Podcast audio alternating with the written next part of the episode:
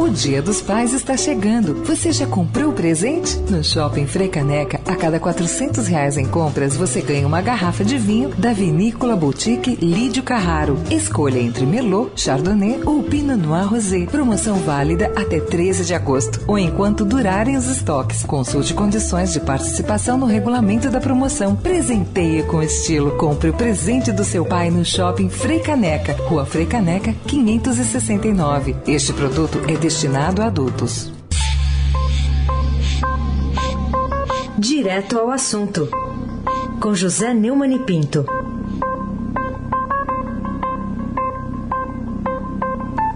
Oi, Neumann, bom dia. Oi, Raíssen Abac, bom dia para você, bom dia para Camila Tulinski. Dia. Bom dia, Almirante Nelson. Oi, hoje tem oi, hoje tem oi. Bom dia, Moacir. Manuel Evangelista Biase. Opa. Bom dia, Manuel Bonfim. Bom dia, ouvinte da Rádio Eldorado 107.3. Aí, Abac.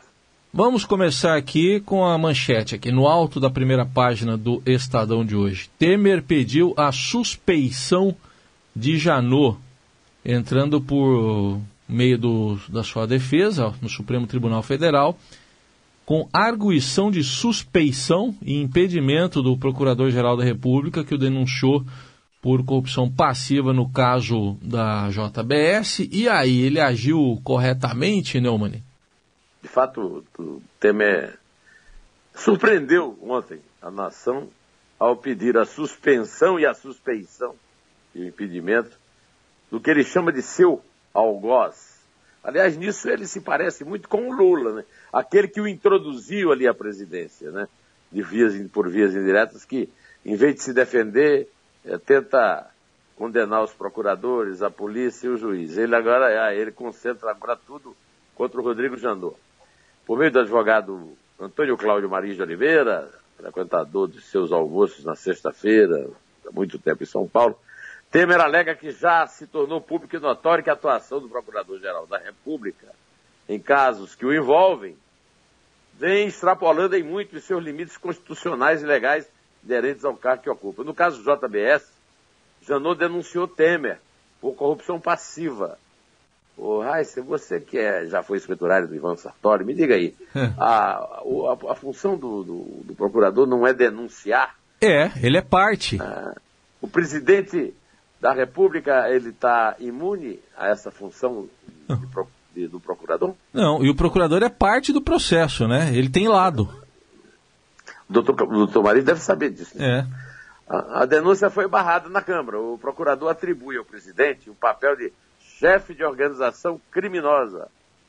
A defesa de Temer afirma que Janot mantém, eu vou ler aqui o, o papel aqui do Maris, um obstinado empenho no encontro de elementos incriminadores do presidente claramente excessivo e fora dos padrões adequados e normais, bem como as suas declarações alegóricas e inadequadas.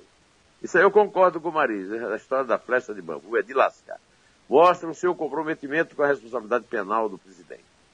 O Maris invocou o artigo 254 do Código de Processo Penal, que fala da inimizade. Ao nosso jornal, Raíssa, o Maris fez referência àquela declaração polêmica do Janot, que sobre o que vai fazer até o fim do seu mandato, respondeu: enquanto tiver bambu, vai ter flecha. Segundo o nosso caro Maris, são questões pertinentes à conduta dele, que tem sido uma conduta que extrapola o empenho dele em acusar o presidente a ponto de dar inúmeras entrevistas usando expressões inapropriadas, como foi a do bambu, demonstrando esse ardor acusatório, inclusive o protagonismo, o número excessivo de entrevistas, o número excessivo de palestras. O que é que o Maris tem a ver com as palestras do Procurador-Geral, rapaz? O que é que o Temer tem a ver com o fato do Procurador-Geral ter aparições públicas? Por acaso o Procurador-Geral aparece mais do que ele? Agora só vive para cima e para baixo, contando mentira para gente? Não está bem de acordo com a postura comedida, com a postura discreta que se espera de um representante do Ministério Público Federal. Representante do Ministério Público Federal, espera-se que acuse, que denuncie, que investigue. Ora essa. Ontem, numa reunião do Conselho Nacional do Ministério Público, diversos integrantes da entidade defenderam o Janot. É o caso desse Fábio da Nóbrega. Vamos ouvir, esses Nóbrega aí são tudo primo da Isabel, viu? É bom proteger. Opa, vamos ouvir, vamos ouvir com respeito. Vossa Excelência e sua passagem neste Conselho no Ministério Público Federal é um fato óbvio do salto no nível de excelência do desempenho tanto desta casa quanto do MPF. Né? É, está dada a palavra ao Ministério Público Federal, mas não vamos esquecer que os procuradores cospem no prato em que comem ao pedirem aumento de 16% de salário nessa penúria que nós vivemos. Eles deveriam seguir o exemplo de Carmen Lúcia, aliás, o Janot poderia seguir o exemplo de Carmen Lúcia, que propõe que o Supremo rejeite o mesmo aumento eh, para os seus membros. Raíssen Abac. Muito bem. Bom, essa situação aí que você retratou, o Neumann, será que é, eu não lembro aquele espetáculo de cafajestismo mesmo envolvendo o técnico do Vasco, o Milton Mendes, também o zagueiro Rodrigo da Ponte Preta, que, que foi do Vasco no jogo entre os dois times domingo, até a Marília Ruiz condenou ontem ó, aqui o acontecido na coluna dela, perguntar não ofende? De fato, é do mesmo Jaez. Gostou do Jaez? Jaez é lindo, o, é lindo. É, Frei Jorge gostaria desse... Adoraria, ele me elogiaria é. se eu falasse ja, deste Jaez. Jaez. É. E entra no rol da cavagestice geral brasileira. Parece também com aquele poema, parece com um samba, com um samba do Sérgio Sampaio, que nós vamos ouvir aqui no fim. E com aquele poema famosíssimo do Carlos Drummond de Andrade, Quadrilha que não se pega pelo nome, né? Sim. Janot, que acusa Temer, que insulta Janot, que é xingado por Gilmar, que janta com Temer. Briga de valentões, de boteco, de pé sujo, Heisen. Enquanto se encontrava, como faz a miúde, sempre alegando o tratado de reforma política, que aliás é assunto que não lhe compete, de vez que não é legislador, o ministro Gilmar Mendes, do Supremo Tribunal Federal, presidente do Tribunal Superior Eleitoral, quem decide reforma política, ministro, é o parlamento. Não dá para aprender nem essa. É, ele decretou em seu estilo pesporrento e arrogante de sempre, sem que ninguém lhe perguntasse, que o Janot é o mais desqualificado procurador-geral da República da história. Não me consta que Gilmar tenha conhecimento histórico de tão largo período, quem sabe ele defendeu uma tese sobre para dar declaração tão genérica, ao mesmo tempo tão específica. De fato, Janot agiu muito mal ao abençoar sempre em combinação com o Faquin, colega de Gilmar, que Gilmar não acusa. Uma delação premiadíssima por bandido Joesley Batista, que vem sendo desqualificadíssimo. Quase que foi anticonstitucionalissimamente que a professora Maria Argentina me dizia que era a maior palavra da língua portuguesa, por Temer, que contudo não justifica porque o recebeu no palácio do Jaburu, no porão, na calada da noite, identificando-se com o nome de outra em aguarda.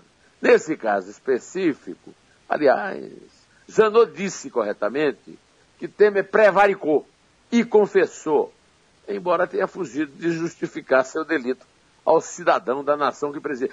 Temer sempre foi pequeno politicamente, um anão político. Agora se apequenou ainda mais em todo episódio, pois a função do procurador é acusar, e é o que o Genô faz, e ele deu motivo.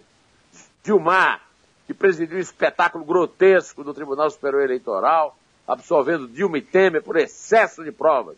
Entra, entra em cena, mas não como Pilatos, como Caifás, sem ter sido chamado como hábito.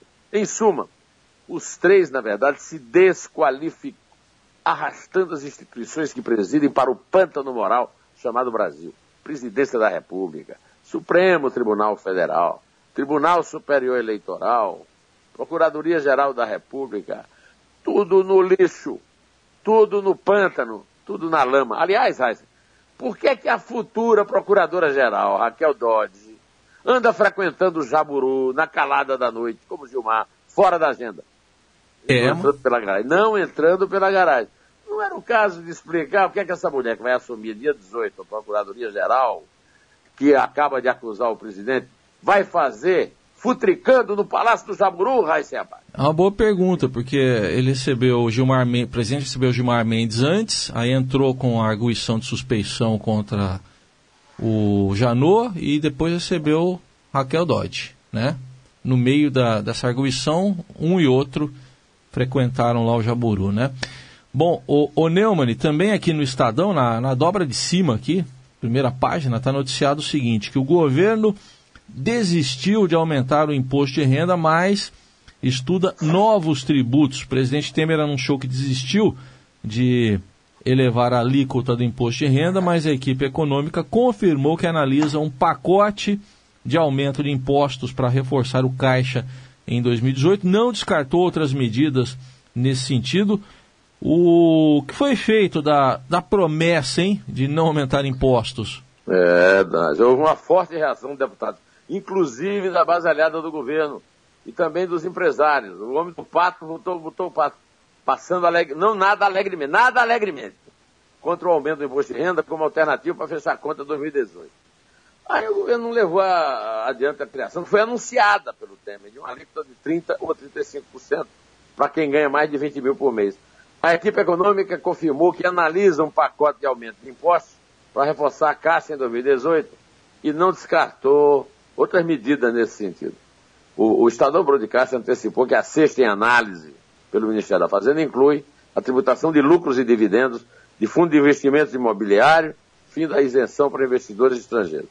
Também está a análise o, benefício, o fim dos benefícios fiscais a setores específicos.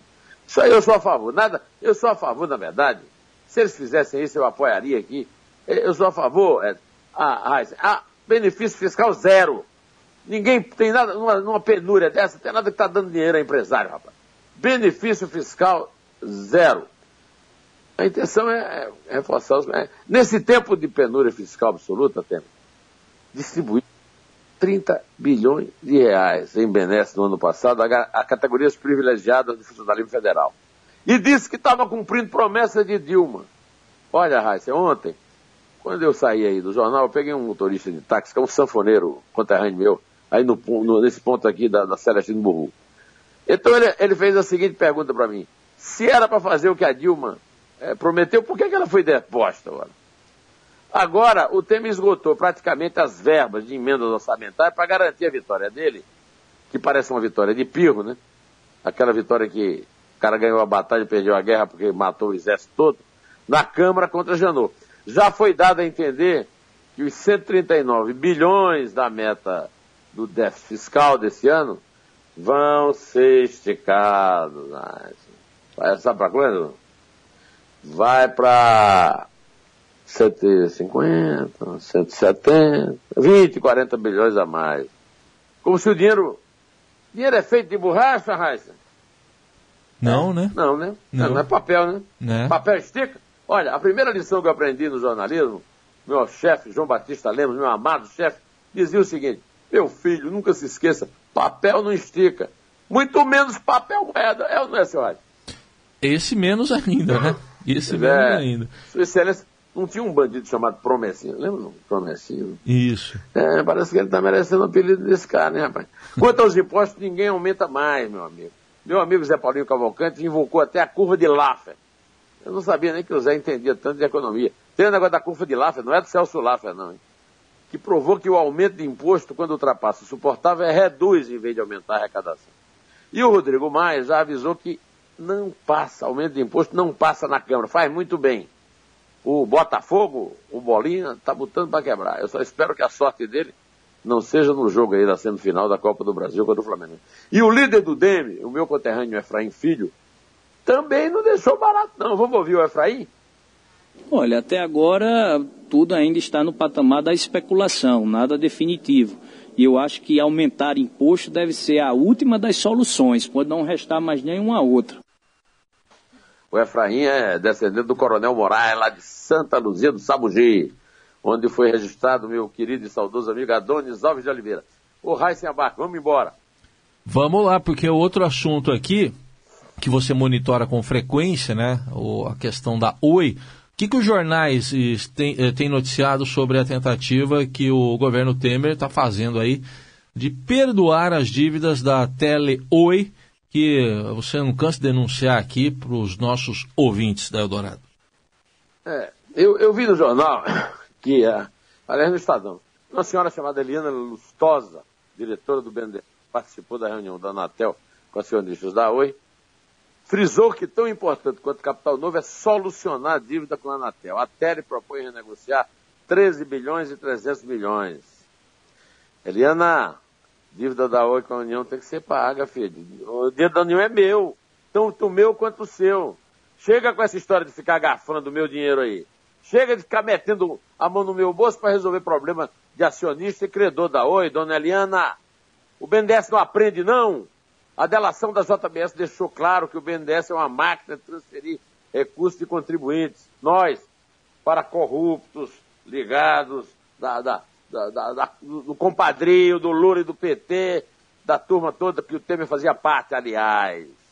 Ah, não é possível, rapaz, que o corpo técnico do BNDES, que reclamou porque a polícia estava lá é, fuçando essas, essas histórias que a gente levantou aqui, é, não viu nada disso que aconteceu com a JBS, a Odebrecht, a Oi, né?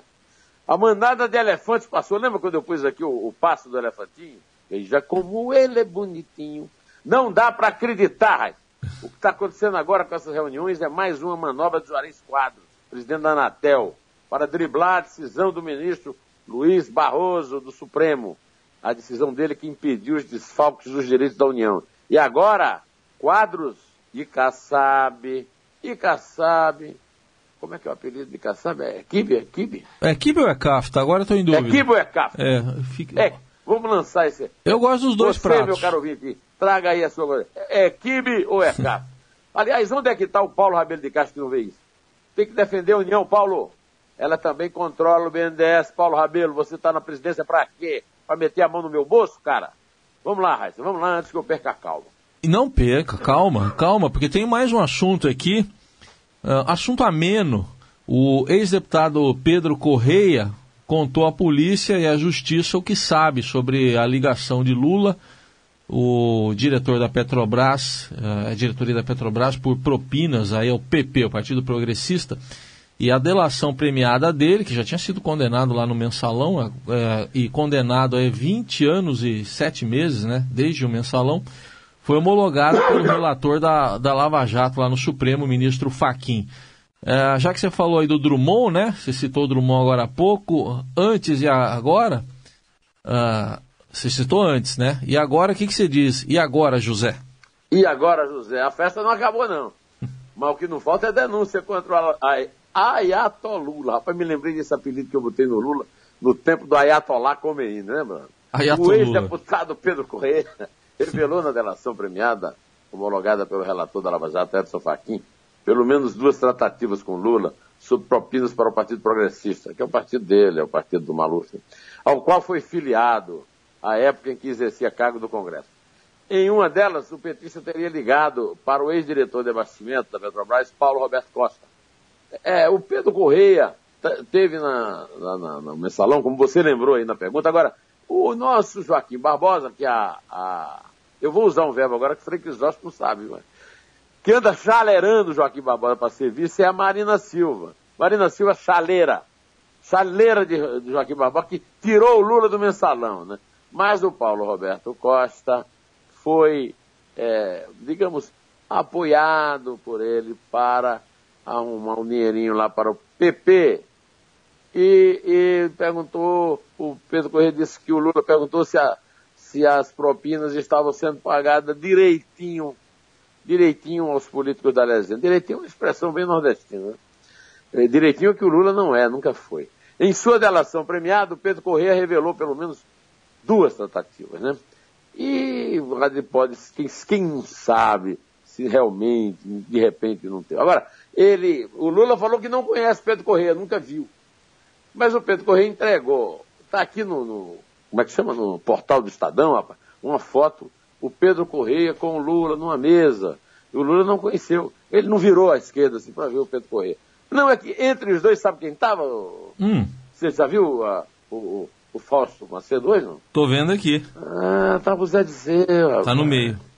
É, o Zé Disseu. Lula tem alegado que não conhece o Pedro Correia, né? Mas a foto parece que o desmente, né? Aliás, o, o, o Zé Disseu, por benemerência do Supremo, está em casa, coitadinho. Em casa. Como dizia o meu amigo Belchior, guardado por Deus e não pela Polícia Federal. descontando o Viu Metal. Agora é esperar para ver se a delação do ex-premiado, do ex-deputado, desculpa, o premiado é o Joés, pode servir de motivo para abrir novos processos contra a alma mais honesta do universo. O que não falta é gente aí, 30% do Brasil, rezando por essa alma. Mas eu que eu já tinha falado nessa música, polícia, bandido, cachorro, dentista, é tudo que o Sérgio Sampaio, é, que teve agora sua obra revisitada pelo meu conterrâneo Chico Salles, canta num samba que deve ser daqueles feitos à véspera, ou quem sabe no dia seguinte, no day after, né? Vamos lá. Sou na caça, Almirante Nelson.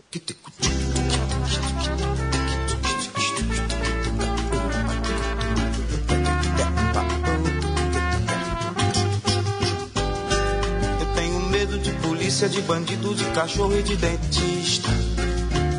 Porque polícia quando chega vai batendo em quem não tem nada com isso. Porque bandido quase sempre quando atira não acerta no que mira. Porque cachorro quando ataca pode às vezes atacar o seu amigo. Porque dentista policia minha boca como se fosse bandido. Porque bandido age sempre às escuras como se fosse cachorro. Cachorro não distingue o inimigo como se fosse polícia. Porque polícia bandideia minha boca como se fosse dentista. Grande Sérgio Sampaio, meu amigo. Aí sem abate. Vamos contar. Vamos lá. É três. É dois. É um. Eu tenho medo de Em pé. bandido de cachorro e de dentista. Porque polícia quando chega vai batendo em quem não tem nada com isso. Porque bandido quase sempre quando atira não acerta no que. Porque cachorro quando ataca pode às vezes atacar o seu amigo. Porque dentista policia minha boca como se fosse bandido. Porque bandido age sempre às escuras como se fosse cachorro. Porque cachorro não distingue o inimigo como se fosse polícia. Porque polícia bandideia minha boca como se fosse dentista.